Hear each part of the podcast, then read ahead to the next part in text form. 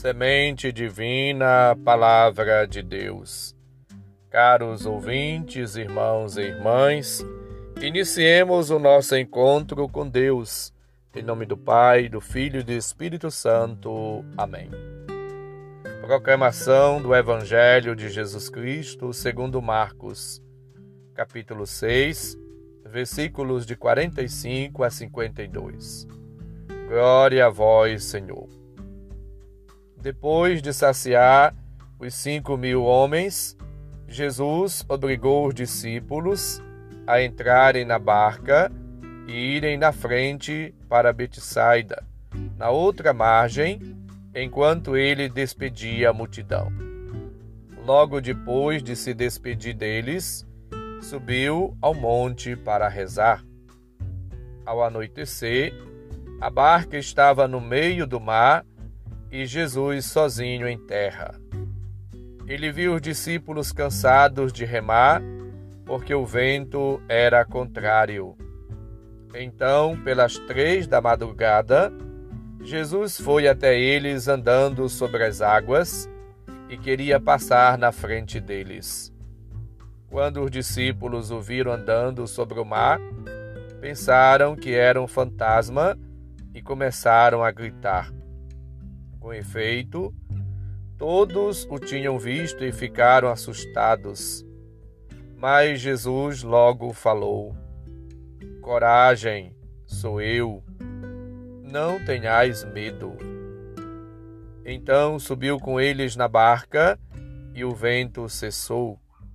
Mas os discípulos ficaram ainda mais espantados, porque não tinham compreendido nada a respeito dos pães o coração deles estava endurecido. Palavra da salvação. Glória a vós, Senhor. Jesus, após a multiplicação dos pães, ele agora encontra-se com os discípulos caminhando sobre o mar faz menção de passar adiante para não se impor com o um milagre. Versículo 48. Os discípulos são assim envolvidos por Cristo, pela sua presença, e eles sentem paz, tranquilidade, calmaria diante da perturbação deles, ao ouvir o grito que lançaram, acalma o vento e diz-lhes: Tranquilizai-vos, sou eu, não tenhais medo. Versículo 50. O espanto dos discípulos, unido à falta de fé em Jesus, invade-lhes o coração, porque não tinham compreendido os sinais dos pães e a própria identidade de Jesus como Mestre, como Messias e Filho de Deus. As perspectivas de Jesus dos discípulos são diferentes. Eles têm o coração endurecido, versículo 52, tal como o povo de Israel no deserto. Para compreender o rosto do Mestre, a comunidade precisa acolhê-lo na sua barca, confiar nele, invocar a Deus no coração, pois não farão faltarão momentos de tempestade. A multiplicação dos pães que os apóstolos tinham participado de maneira ativa deixou-os humanamente satisfeitos e também eufóricos. Jesus teve de fazê-los assim aterrizar. Para isso mandou-os para o mar. As dificuldades encontradas ao passarem para outra margem obrigam-os a abandonar as suas demasiadas confianças humanas e enche-os de temor. Então Jesus mesmo intervém. Ele devolve a confiança para que os discípulos compreendam que têm que avançar. Como Salvador, Jesus agora vai orientando, conduzindo, transformando, libertando a vida dos discípulos do medo, das incertezas, da euforia e do pavor. Pois eles precisam compreender a necessidade de uma vida nova. A união perfeita entre Deus e o crente realiza-se, em primeiro lugar, no contato com a palavra de Deus. E depois, na participação da ceia, na participação da Eucaristia. A nossa carne, o nosso sangue misturam-se então com a carne e o sangue de Deus. Somos envolvidos na Trindade Santa, no mistério eucarístico ou da ceia. Somos transformados por Cristo. Somos divinizados.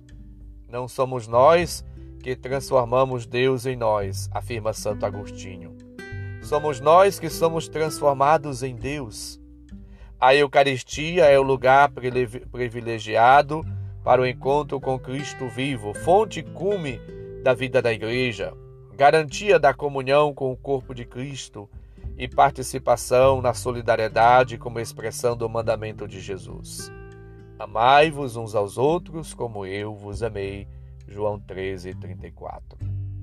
O amor que você, que eu temos uns pelos outros é consequência do sinal do amor de Deus. João 1 João 4,12. Somos chamados a viver a caridade fraterna, a participar realmente do corpo do Senhor ao partilhar o pão eucarístico. Somos levados e elevados à comunhão com Deus e entre nós. Lembra-nos o documento Lumen Gentium número 11.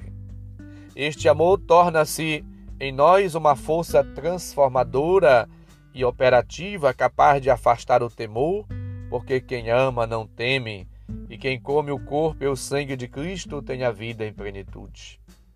A presença ativa de cada um de nós na vida da sociedade, da igreja, no mundo, expressa o amor de Cristo para os outros.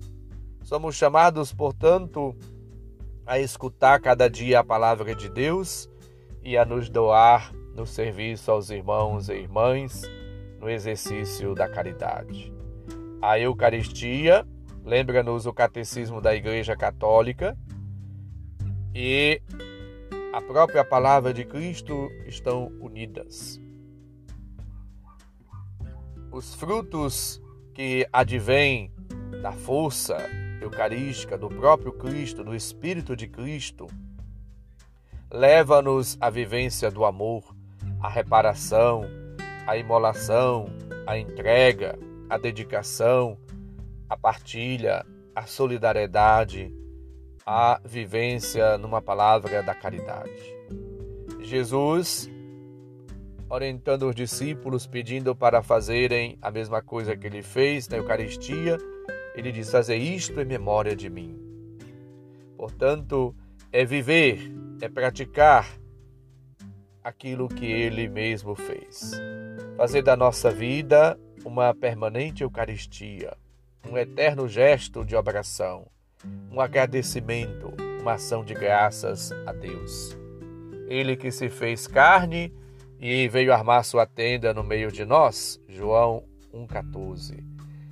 Convida-nos também a estarmos entre nós vivenciando o amor e sendo expressão da confiança da bondade, da ternura, da compaixão, do seu amor para com todos. Peçamos a Cristo a graça de vivermos na caridade e de fazermos sempre o bem. Supliquemos também as bênçãos, as luzes do Senhor e vivamos na paz do Senhor, na comunhão, na unidade, na graça de Deus todos os dias de nossa vida. O Senhor esteja convosco. Ele está no meio de nós. Abençoe-nos, Deus bondoso e misericordioso, Pai, Filho e Espírito Santo. Amém. Desejo a todos um santo e abençoado dia. Abraço, felicidades